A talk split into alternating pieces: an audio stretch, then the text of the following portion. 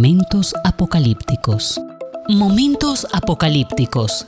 Hay mitos, hay mitos, verdades y señales que generan varios interrogantes. Y si tal vez... Bueno, ¿qué más? da? Ellos serán analizados en, Momentos, apocalípticos.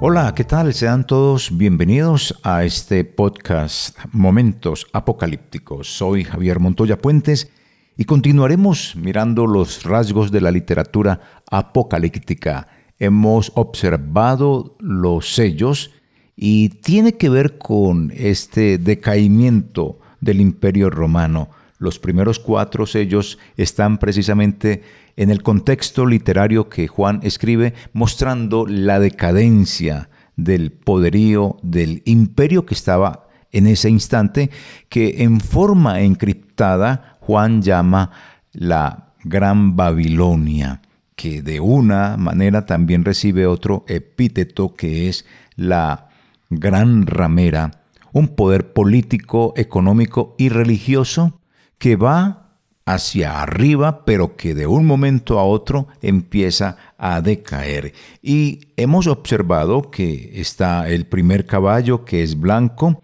y tiene que ver necesariamente con lo que es el signo de victoria que va a tener el imperio romano o también su adversario, quien a la final va a ser quien haga que decaiga su poderío. Esta es una de las tantas interpretaciones como lo hemos visto. Luego, el segundo caballo, un caballo rojo, que también simboliza la violencia política del imperio con dura mano sobre todos los habitantes. Luego viene el tercer caballo, es negro y este pues está simbolizando lo que es una situación económica impresionante de opresión hacia los más necesitados y de una situación económica que lleva a la pobreza absoluta. Luego vemos el cuarto caballo que es verdoso y simboliza precisamente la peste, la parte de la muerte y todo esto como lo que es el ahogamiento de las entidades oficiales que proporcionan a la población y que de esa manera pues no le prestan cuidado a lo que es la salud y vienen las pestes, viene la muerte y esto sucede a diario. Sucedió en el imperio, en el contexto en que Juan eh, describe todo esto es precisamente la parte de la decadencia del imperio en su contexto eh, literario. Ahora, aplicado a todo lo que es el mundo actual, estas cuatro visiones de estos cuatro caballos y sus cuatro jinetes, obvio que se viven, se han vivido y se seguirán viendo. Luego observamos el quinto sello que tiene que ver con los degollados, los muertos pero vivos debajo del altar de Dios, quienes preguntan a Dios que hasta cuándo Él va a permitir esto en la tierra y Él les dice, pues que tienen que esperar un poco más de tiempo, que todavía falta mucha más gente que va a morir por seguir su palabra, que se les entregan por este instante unas túnicas blancas y que esperen. Y esa oración que tiene el sentido como que, Señor, ¿cuándo vas a vengar la sangre nuestra en la tierra? Que puede ser desde ese punto de vista, pero no es una oración imprecatoria. Puede ser también la oración donde ellos le piden al Señor que haga justicia, que reivindique su nombre, que se han burlado de él en la tierra, que entonces de una u otra manera, pues que ponga su nombre en alto. Y Dios les dice, no, tienen que esperar un momento más y esto va a ser un momento en el cual muchos van a tener que morir.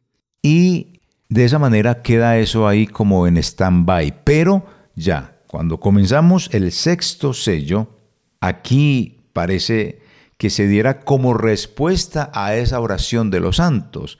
Puede ser un hilo conductor que nos lleve a pensar que cuando se va a dar una catástrofe como es la que vamos a observar en el siguiente sello, Da como la impresión de que es la respuesta de Dios a esa oración de los santos en el capítulo 6 y exactamente en el quinto sello, la oración de los muertos vivos debajo del altar de Dios. Aquí es entonces cuando comenzamos nuestro capítulo 6, versículos 12 al 17, con el sexto sello, y es lo que vamos a escuchar en este momento. Momentos apocalípticos. Mientras yo miraba, el Cordero rompió el sexto sello y hubo un gran terremoto. El sol se volvió tan oscuro como tela negra y la luna se volvió tan roja como la sangre. Entonces las estrellas del cielo cayeron sobre la tierra, como los higos verdes que caen de un árbol cuando es sacudido por el fuerte viento.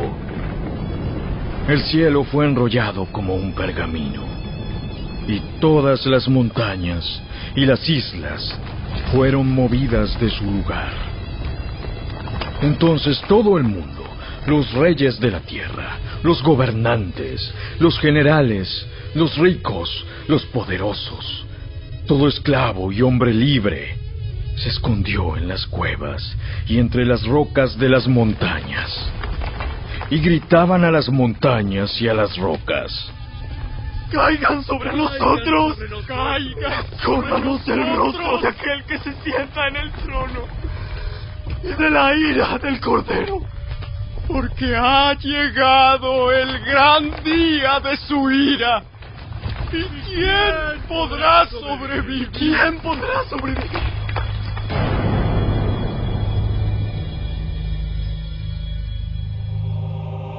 Momentos apocalípticos. ¿Qué es lo que describe Juan en este capítulo? Aquí hay un terrible terremoto, hay una catástrofe cósmica. Se nos dice que se dio una situación terrible en la Tierra, un terremoto fuerte, luego nos dice que el sol se puso negro, la luna se colocó como color sangre, luego que las estrellas cayeron, luego el cielo fue retirado como si fuera un libro, como que si se enrollara. Después nos dice que los montes y las islas fueron removidas. Esta es una catástrofe cósmica, una catástrofe universal, abarca los cielos, la tierra, las profundidades del mar. Y de esa manera, con esta catástrofe cósmica universal, el autor nos dramatiza realmente una situación eh, aterradora. Son catástrofes que, que va a sufrir el imperio dentro del contexto literario como nos lo muestra mm, Juan, pues se refiere a la caída del imperio. Ha llegado el gran día de la cólera de Dios y del Cordero.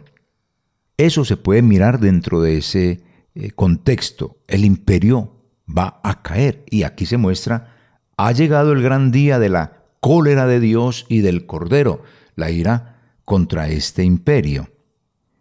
En este día, los impíos van a buscar algo muy importante. ¿Y qué es lo que ellos van a estar eh, buscando?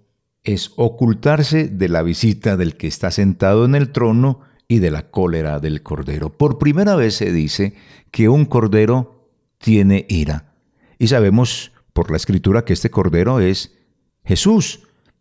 Y ya aquí no se le muestra como el cordero de amor, como el Dios de amor, no, aquí ya hay ira, porque es ya lo que se nos está diciendo. Ha llegado el gran día de la cólera de Dios y del Cordero, es decir, el juicio. Aquí ya está el tribunal y por eso la gente va a buscar dónde ocultarse de ese sentimiento de ira y de cólera que tiene el Cordero. Aquí la pregunta que surge también dentro del mismo texto es ¿quién puede sostenerse en pie? Y esa respuesta se va a dar por allá en el capítulo 11 de Apocalipsis, donde los dos testigos pueden sostenerse en pie. Pero de eso hablaremos un poquito más adelante. Aquí encontramos frente a esta pregunta, ¿quién puede sostenerse de pie? Nos encontramos dentro de la misma historia de Juan en este capítulo, que los impíos son los que van a buscar ocultarse de Dios, ocultarse de la ira del Cordero, pero una cosa muy importante es, no podrán sostenerse en pie. En el versículo 15, luego se da ahí en ese versículo una lista de siete eh, grupos sociales, de siete categorías, que abarca de esa manera la universalidad de la humanidad. Allí están los reyes de la tierra, los magnates, los tribunos, los ricos, los poderosos y todos esclavos o libres. Se encuentra toda la categoría de los seres humanos en este lugar. Momentos apocalípticos. Aquí estas categorías están bien definidas. Es como decir la sociedad representada en cada uno de estos estratos sociales, si los podemos llamar desde esta perspectiva latinoamericana. Aquí están los reyes de la tierra, podemos decir que son los reyes eh, locales, vasallos de Roma, por ejemplo, en este caso serían los Herodes. Luego aparecen los magnates, que pueden ser ministros o eh, personas eh, políticas y de gran importancia en lo que tiene que ver con las regiones o provincias del Imperio Romano. Luego están los tribunos. ¿Quiénes son estos? Son sencillamente los jefes militares o los líderes de los soldados de las distintas legiones. Enseguida están los ricos y se habla en plural y con artículo, los ricos. Eso es importante. Indica la clase social que existía en ese momento y se opone a los pobres. Ellos son los ricos. Luego siguen los poderosos. Son los de arriba, los que manejan mucho poder. Y se opone a quién? A los humildes. Luego están, todos estos son seguidores de la bestia. Es lo que más adelante nos va a describir Juan. Pero están también los esclavos o los libres. Y es todo hace parte de todo esto de lo que es este estado de la sociedad del imperio. Y como les dije, todos, todos estos siete estratos o estas siete categorías sociales siguen a la bestia, siguen a la imagen de la bestia, llevan la marca de la bestia en su mano derecha o en su frente. Todos se ocultan de la vista de Dios y de la ira del Cordero. Recordemos que lo que es la marca en la mano derecha y la marca en la frente, tiene un significado teológico y es todo lo que yo haga, lo hago. La marca en, el, en la frente del 666 indica yo pienso algo y actúo. Por eso la mano derecha tiene la marca del 666. ¿Cómo pienso? Actúo. Y estos son todos los seguidores de la bestia y son los que buscan dónde ocultarse. No quieren estar frente a este tribunal, pero no podrán escapar. Es que nadie podrá sostenerse en pie, por lo menos estos no. Pero los que les he hablado en el capítulo 11 de Apocalipsis, ellos sí, que son los dos testigos. Estos dos testigos que están aquí en el capítulo 11 de Apocalipsis en el versículo 4 dice de la siguiente manera, estos dos testigos son los dos olivos y los dos candeleros que permanecen delante del Señor de la tierra. Es decir, estos dos personajes, estos dos testigos o estos dos olivos estos dos candeleros representan la iglesia. ¿Y por qué sabemos que representan la iglesia? porque se habla de ellos como los dos candeleros. Y efectivamente en el capítulo 1 de Apocalipsis es donde se da la descripción de que son los siete candeleros. Los siete candeleros son precisamente las siete iglesias. El mismo Juan dio ese rasgo de la literatura en el texto de Apocalipsis. Es decir, un rasgo de la literatura apocalíptica es que el mismo autor da los significados. Y como Juan en el capítulo 1, versículo 20, eh, entrega el significado de los candelabros o candeleros, él dice son las iglesias, esto que aparece en el capítulo 11 dice de los dos testigos, que son los dos olivos, dice son los candelabros o los candeleros. Y estos son los que permanecen de pie delante del Señor. En el capítulo 6 de Apocalipsis observábamos esa pregunta, ¿quién podrá sostenerse precisamente o mantenerse en pie frente al que está sentado y frente a la ira del Cordero? Y observamos que los impíos, las siete categorías sociales del mundo, pues quieren esconderse. Ellos no podrán sostenerse. Y en el capítulo 11 aparece quién es quien se puede sostener, la iglesia. Los candeleros o los candelabros que representan la iglesia son los únicos que se pueden sostener de pie delante de Dios. Ahí está entonces la respuesta a esa pregunta formulada en el capítulo 6 de Apocalipsis. Y seguimos observando acá qué puede significar todo esto desde un punto de vista histórico para eh, nosotros los lectores. Esa catástrofe, esa hecatombe eh, universal porque abarca lo que es el, cielo, el universo y aquí la, tierra, el, el agua, todo, todo está aquí inmiscuido. ¿Qué describe todo esto? Trata de pronto de una situación prolongada de crisis para el imperio romano? Pues bien, esto en el contexto de Juan, cuando está escribiendo, tiene que ver con algo muy importante. Para Juan, lo que está sucediendo acá, esta catástrofe que se describe, uno diría, ¿sucedió realmente una fecha que se dio esto o se trata aquí de pronto de una situación caótica que va a vivir el imperio romano? Es entendible que esto que se está sucediendo tiene que ver en un juicio para el imperio romano, que en ese momento, pues ya como les he dicho, es el imperio babilónico, o es descrito aquí como la Babilonia o la gran ramera y que va a ser destruida allá en el capítulo 18 de Apocalipsis. Pero en términos generales, también tiene que ver con algo muy importante dentro del contexto eh, espiritual, y es que aquí Juan nos está diciendo en este texto que es como la fuerza de la palabra la fuerza de la palabra y el testimonio de Jesucristo. Son dos elementos importantes, la palabra de Dios y el testimonio de Jesucristo, lo que va a producir esta hecatombe a, este imperio.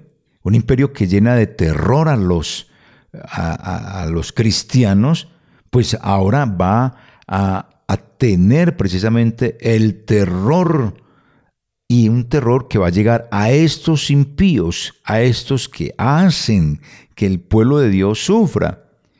Y entonces, teniendo presente esto, la palabra de Dios y el testimonio de Jesucristo produce esta hecatombe y hace que lleguen precisamente a la conclusión de que delante de Dios y del Cordero nadie puede sostenerse ¿Por qué? Porque frente a ellos todo pierde su, estabilidad, pierde su estructura, todo se cae, se derrumba completamente todo poderío.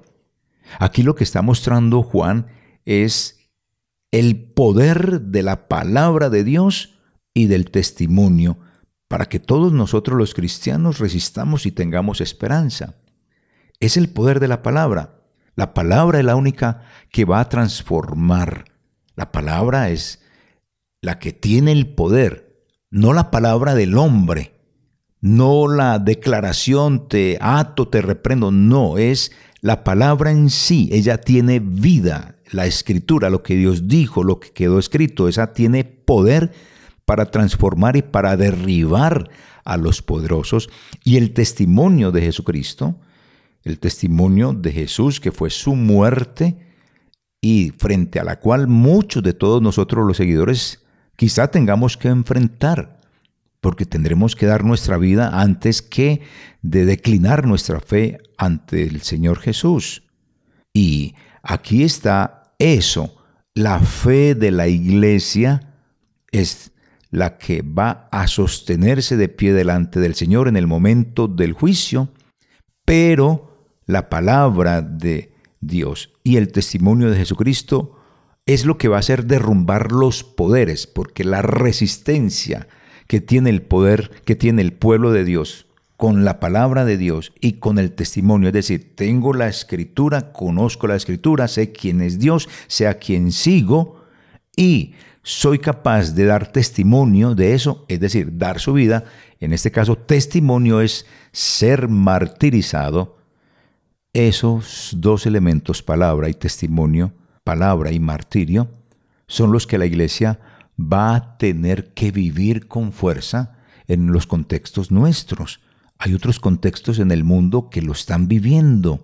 Palabra y muerte, Quizá en nuestro contexto latinoamericano y colombiano no ha sido tan fuerte, pero llegará el momento en que tengamos que padecer esto. Ya lo han padecido muchos y en nuestra región colombiana lo han sufrido bastantes eh, personas eh, cristianas, pero no se da mucha bomba mediática sobre el asunto, pero lo han vivido y quizá lo tengamos que seguir viviendo. Momentos apocalípticos. Surge una pregunta dentro del pueblo cristiano, dentro del pueblo católico y aún dentro de los seculares, y es cuándo va a ocurrir todo esto.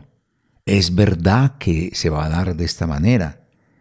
Y se comienza a hablar de todas estas señales cósmicas, de estas señales que tienen que ver con terremotos, el sol se oscurece, la luna se pone roja, hay caída de estrellas, hay un arrollamiento del cielo, estremecimiento de los montes y de las islas. Todo esto, ¿será que va a suceder? Y sobre esto se ha especulado de una manera impresionante. Hay literatura sobre el asunto, hay películas sobre este tema, hay una argumentación teológica en las congregaciones cristianas y católicas y aún en el mundo secular. Muchas de estas explicaciones pues rayan en lo ridículo y dramatizan de una manera totalmente distinta a lo que Juan quiso decir. Ahora, yo no soy el que tengo la palabra en esto, no, pero por lo menos tratemos de mirar que esto hace parte de los rasgos de la literatura apocalíptica. ¿Qué? hablar de terremotos, el sol se puso negro, la luna se tornó en un color rojo, hubo caída de estrellas, el cielo se enrolló, los montes y las islas aparecen o desaparecen.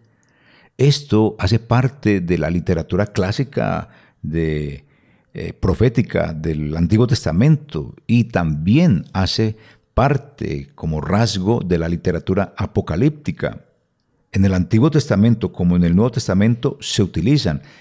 Y eso fue figura, una figura que empleaban precisamente para qué? Para describir lo que era la ira de Dios contra los impíos. Ese es el significado primario exactamente de estos elementos, terremotos, sol oscurecido, la luna roja, caída de estrellas, que el cielo se enrolla, el estremecimiento de los montes y de las islas, todo esto hace parte de una metáfora una figura retórica que se llama metáfora para indicar la ira de Dios contra el impío, contra sus eh, opresores o más que opresores, contra los opresores de la iglesia. Hay que mirar que el Antiguo Testamento nos habla de temblores de tierra, si usted observa en Amós 8:8, eso se habla. En Joel capítulo 2, versículo 10, capítulo 3, versículo 4, los terremotos no son una cosa nueva, han existido, no son la señal del fin de los tiempos, han existido siempre. Se habla de eclipses de sol y de luna, luna ensangrentada. Si usted mira Amós 8:9 va a encontrar este relato Si mira en Joel 2.10 va a encontrar este relato. Si mira en Joel 3.4 va a observar esta descripción. Isaías 13.10, Isaías 53, se nos relata esto también. Ahora, en San Mateo 24, 21 al del 29 al 30, habla de lo mismo. Y en Apocalipsis, aparte del texto que estamos estudiando, capítulo 6, versículos 12 al 17, también aparece en Apocalipsis 8, 5, Apocalipsis 11, 13, Apocalipsis 16, 18. Todos estos fenómenos cósmicos, por favor, léalos ahí en el texto bíblico y va a observar que, que está denotando como figura retórica, como uno de los rasgos de la literatura apocalíptica, una metáfora de la ira de Dios. Se nos habla de la caída de las estrellas, se nos comenta de la desaparición del cielo, y de eso pues Isaías nos habla de una manera hermosa. Él dice, Isaías escribe, la milicia de los cielos se disuelve, se enrollan los cielos como se enrolla un libro y todo su ejército caerá como caen las hojas de la higuera. Isaías 34, 4. Es una figura que utilizan los profetas del Antiguo Testamento. Y ahora, como se ve aquí claramente en la imagen de Isaías, esta imagen es casi que tomada al pie de la letra por el autor de Apocalipsis. Juan nunca está citando ningún texto del Antiguo Testamento, no hace alusión a ellos. Y aquí Juan está haciendo alusión precisamente a, en el capítulo 6, versículos 12 al 17, de lo que ha dicho Isaías en el capítulo 34, versículo 4. Ahora, la única imagen que no encontramos, la única imagen que no encontramos en la Biblia es la de la traslación de las montañas y de las islas. Eso no aparece realmente en el Antiguo Testamento. Esto es algo nuevo que introduce Juan en esta descripción de la ira de Dios, de esa metáfora. Y esto entonces puede considerarse como lo que la isla aparezca o desaparezca, o el monte aparezca o desaparezca, como una consecuencia del gran terremoto anunciado allí en el capítulo 6, versículo 12. Cuando abrió el sexto sello, oí y hubo un gran terremoto. Posiblemente que aparezca o desaparezca una isla o un monte, posiblemente haya sido por esto del gran terremoto. Así que tengamos en cuenta eso, que todas estas imágenes no hay que tomarlas al pie de la letra. No, ojo con eso. No se trata de hechos reales, no. No se trata de hechos que han de suceder como preludio del fin del mundo, no. Estos son símbolos convencionales, símbolos que el pueblo judío lo conocía. ¿Y son símbolos de qué? De desgracias que han de abatirse sobre los malos, como en este caso, que era el imperio, que eh, sabemos que era el imperio romano, pero que Juan llama Babilonia, o incluso la gran ramera aunque la gran ramera tiene un significado distinto dentro del contexto. Pero ya uniendo todos estos eh, términos, Babilonia o la gran ramera vienen a ser el mismo sistema pecaminoso y malvado que se oponía a Dios y a los pueblos y al pueblo cristiano.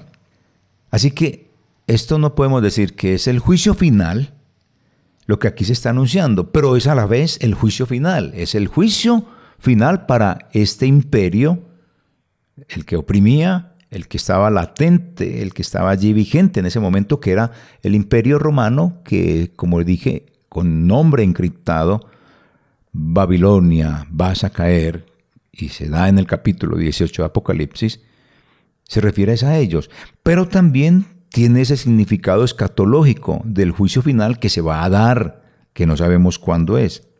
Pero también hay que mirar que esta descripción del terremoto, del sol oscurecido, de la luna que se vistió de rojo, de la caída de las estrellas, del arrollamiento del cielo, del estremecimiento de los montes y de las islas, esto es más bien una de las tantas intervenciones justicieras de Dios sobre la humanidad, precisamente en el curso de toda su historia. Pero tiene que ver precisamente con juicio que se da a ese imperio y un juicio escatológico que se va a dar en cualquier momento de la historia de la humanidad. No sabemos cuándo. Así que Apocalipsis nos presenta a hombres de todas las clases, de todas las condiciones sociales. Aquí ese número siete de las siete clases sociales que les dije que aparecen allí, los reyes, los magnates, los militares, los ricos, los poderosos, los esclavos, los libres, todo esto, los reyes, recuérdelo, los magnates, los tribunos, los ricos, poderosos, los siervos, los libres, todos huyen precisamente de este cataclismo para esconderse en las cavernas o en las cuevas, como lo dice el versículo 15. Ahora, esto era muy frecuente, esto de ocultarse en las cavernas o en las cuevas, sucedía con mucha frecuencia en Palestina. ¿Y sabe por qué? Por las invasiones que se daban de parte de los enemigos y por las guerras que se suscitaban en todo esto de ese, de ese, de ese mundo, estos textos los puede ver usted por allá en los libros deuterocanónicos, como eh, Macabeos 2, 28 al 30. Pero ahora en los evangelios también Jesús nos habla de eso. Mateo 24, 16 y 26. Puede mirarlos ahí en los textos bíblicos. Así que Jesucristo nos habló de esto en el Evangelio y habla de la caída de Jerusalén y habla de la gran tribulación, Lucas 23:30. Momentos apocalípticos. Aparte de que estos impíos, antes de tener que enfrentarse a la ira del Cordero, ellos prefieren esconderse en las cuevas o en las cavernas, y si no se puede hacer eso, entonces ellos dicen que entonces caiga la tierra sobre nosotros y nos tape. Y esto nos recuerda las palabras de Cristo cuando Él se dirigió a esas mujeres de Jerusalén que estaban allí llorando por la suerte que Él tenía cuando iba camino al Gólgota. Entonces dirán a los montes, caed sobre nosotros, y a los collados, ocúltennos. Eso está por allá en San Lucas 23, 30.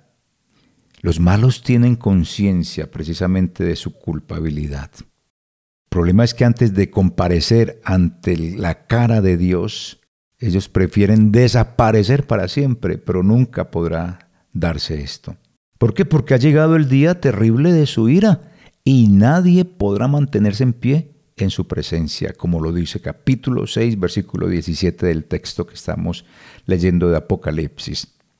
Aquí el manso cordero, como ya les dije antes, se ha convertido en un fiero león podemos decirlo así. ¿Para quién? Para los enemigos de Dios. Y es que aquí la visita de este redentor inmolado, de este cordero que está inmolado pero de pie, será lo que más terror ha de causar a toda la humanidad. Una humanidad ingrata que no ha tenido en cuenta la, la obra salvadora del Señor. Los enemigos de Dios se sentirán llenos de espanto, tendrán que reconocer la soberanía y la omnipotencia de Dios, precisamente manifestada en estas convulsiones cósmicas. El día grande de la ira del Señor, es decir, lo mismo que el día de Dios o el día de Yahvé o el día de Jehová, pues de este siempre nos han estado hablando los profetas de una manera eh, abundante, por allá en Amós 5, 18, 20, Sofornías 1, 14 al 16, Joel 2 del 1 al 2. Estos textos nos hablan mucho del día de Yahvé. Entonces, día de Yahvé o día de Jehová es igual al día grande de la ira del Señor que se nos está hablando aquí en Apocalipsis capítulo 6 versículo 12. Ese día será un día terrible, un día de tinieblas, un día de oscuridad, en el que se va a oscurecer el sol, la luna y las estrellas caerán del cielo y el universo entero se conmoverá de una manera impresionante. Igual lo relata eh, el Evangelio según San Mateo, versículo, capítulo 24, versículo 29. Entonces, mm, todas estas imágenes lo que hace eh, cada autor bíblico es darle un realce a la intervención de Dios a favor de su pueblo, a favor de la iglesia y en contra de todos los enemigos de Dios. Así que el significado en esencia de la escena que está describiendo aquí con este sello San Juan es que todos los enemigos de Dios serán obligados, serán todos obligados a reconocer en las diversas épocas de la historia, en los diferentes estados que hay, eh, todos los órdenes sociales que existen, todos serán obligados precisamente a reconocer quién es Dios, a reconocer el gran juicio de Dios. Y van a tener que constatar que no siempre podrán escapar a la justicia divina como creen que lo están haciendo en este momento. De esta manera, entonces, vamos a dar por finalizado este capítulo del día de hoy y seguiremos hablando un poco más de todos estos himnos, como los vieron los profetas del Antiguo Testamento. Pero este es uno de los significados con el cual yo más me acomodo en el sentido de poder entender un poco el Apocalipsis desde la manera como lo estamos explicando. Hace parte de los rasgos de la literatura apocalíptica con esto que dijimos de este capítulo, de este eh, sexto sello, mostrar en una forma metafórica la ira de Dios. Y eso quiere decir entonces que Dios está advirtiendo, va a llegar un día, que no lo coja desprevenido.